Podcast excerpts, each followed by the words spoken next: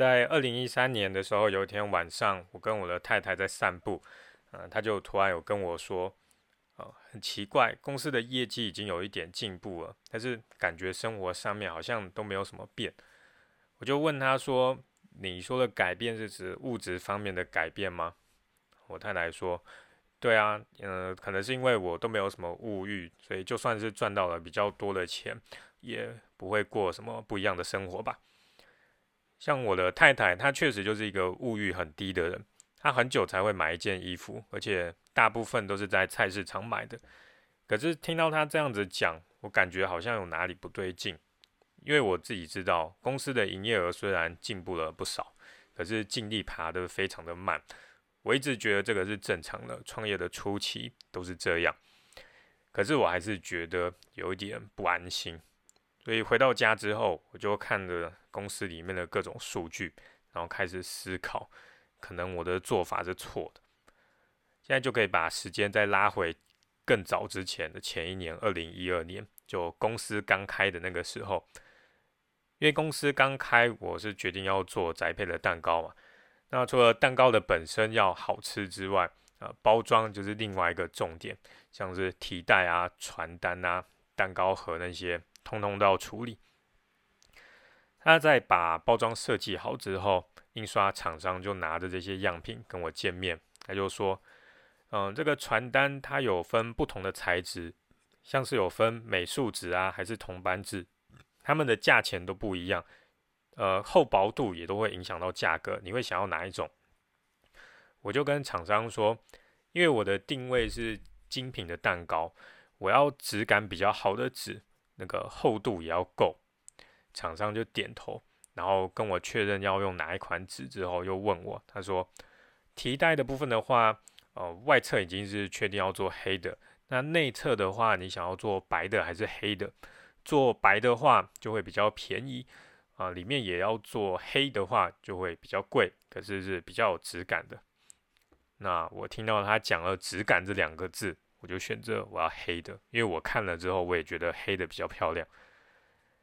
后来厂商又把蛋糕盒拿出来，他说：“这个盒子呢，可以做硬壳的，也可以做软的，你要选哪个？”硬的盒子跟软的盒子价格根本就差了十万八千里，可是那个质感的水准也是完全不一样。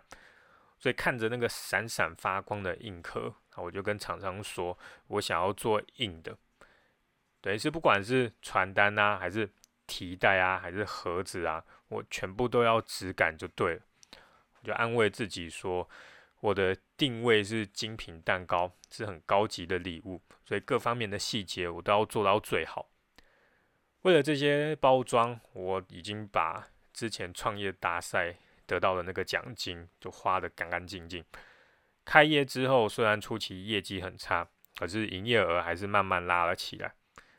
好，那时间就再回到那个二零一三年晚上，我跟太太上完步之后，然后回家看着这些数据的那个时间，那时候我看到了一个数字，就是五十趴。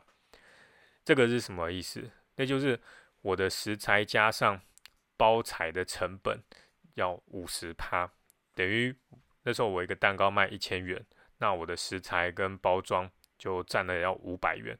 表面上好像卖一个六寸蛋糕一千元是蛮贵的，可是对到成本的话，这根本就是超廉价。像正常的情况下，薪资管理的费用大概是占二十到二十五趴，那租金的话大概是占十趴，广告费大概是占十五到二十趴，其他杂项可能是一到三趴。另外，这都还不含那个营业税要五趴，那至于像那个营所税的十七趴嘛。那个时候是十七趴，现在是二十趴。你稍微算一下就知道，这整个做下来根本就没有赚到什么钱，所以营所税也不用缴啊。当然，我一开始就知道成本是太高了，但是我的想法是，只要营业额提高了，各项成本就会赚低，那时候钱就会越赚越多。因为像是包材，如果买的一次买的量非常的大，那它的价格就会降低很多，可是要一次买非常非常多个。但是那一天晚上，我仔细的思考跟计算之后，我决定了一件事情，那就是我要现在就赚到钱，不是要等到公司更大之后才赚到钱。我本来的计划就是一开始就忍耐着这种很高的成本，想卧薪尝胆。虽然没有赚到钱，但是我能等到营业额更高的时候再来赚到钱，就是忍耐就对了。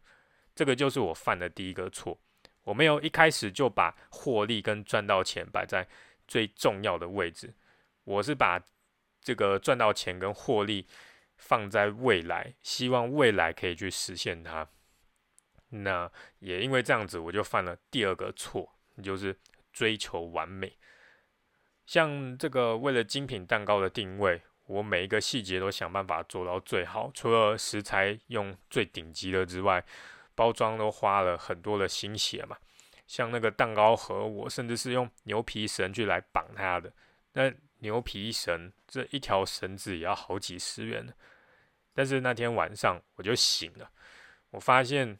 完美是可以的，可是只能在最重要的事情上面去完美，并不是所有的事情。讲难听一点，有些事情你去把它做到完美，对客人来说根本就没有差，也根本就没有意义，只是把自己搞得很累，又赚不到钱而已。像我的例子来说好了，我用那个很厚很有质感的传单，那你会因为这样就选择买我的蛋糕吗？会增加回购的意愿吗？并不会啊。可是我要为了这个很有质感的传单，然后来付好几十元的成本。另外像是那个提袋，内侧也印成黑的，它非常的有质感。可是对你有影响吗？对客人有影响吗？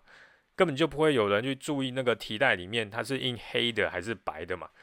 一堆精品包包用的提袋里面也是印白的啊。那我的蛋糕就卖个一千元，那些精品包包一个就要卖好几万，可是我们的包装却比这些精品包包的包装还要贵，盒子就更不用说了。虽然硬盒很有质感，可是软盒也可以做出精品的效果嘛。